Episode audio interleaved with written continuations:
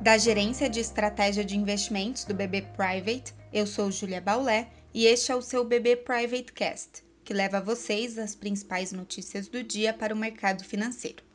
Quinta-feira, 18 de fevereiro de 2021.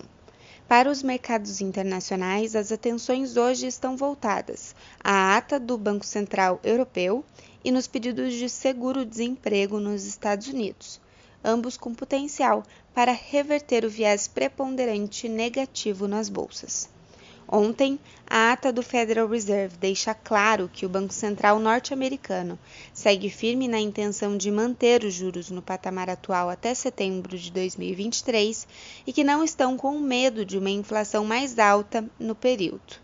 Agora, os mercados aguardam a comunicação do Banco Central Europeu.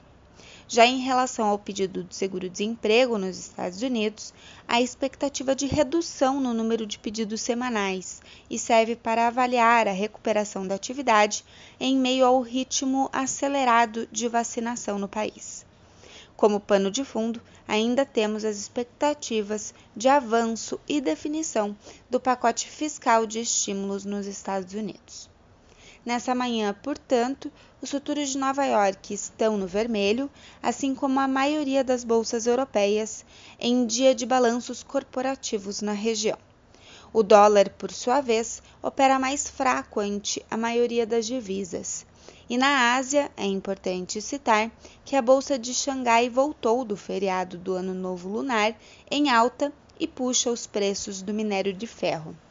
No Brasil, o noticiário econômico perdeu força com os ruídos políticos da prisão do deputado Daniel Silveira, mas a falta de definições sobre o auxílio emergencial e suas contrapartidas ficam no foco em meio à agenda de indicadores fraca para hoje. O dólar mais fraco no exterior e as commodities em alta podem aliviar a pressão no câmbio que segue pressionado pelo risco fiscal no país.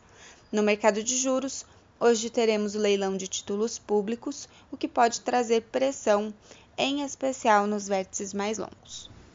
Acompanhe também nossos conteúdos pelas nossas páginas oficiais de Economia e Mercado no LinkedIn e nosso canal no YouTube com a playlist BB Private Talks. Obrigada e até a próxima!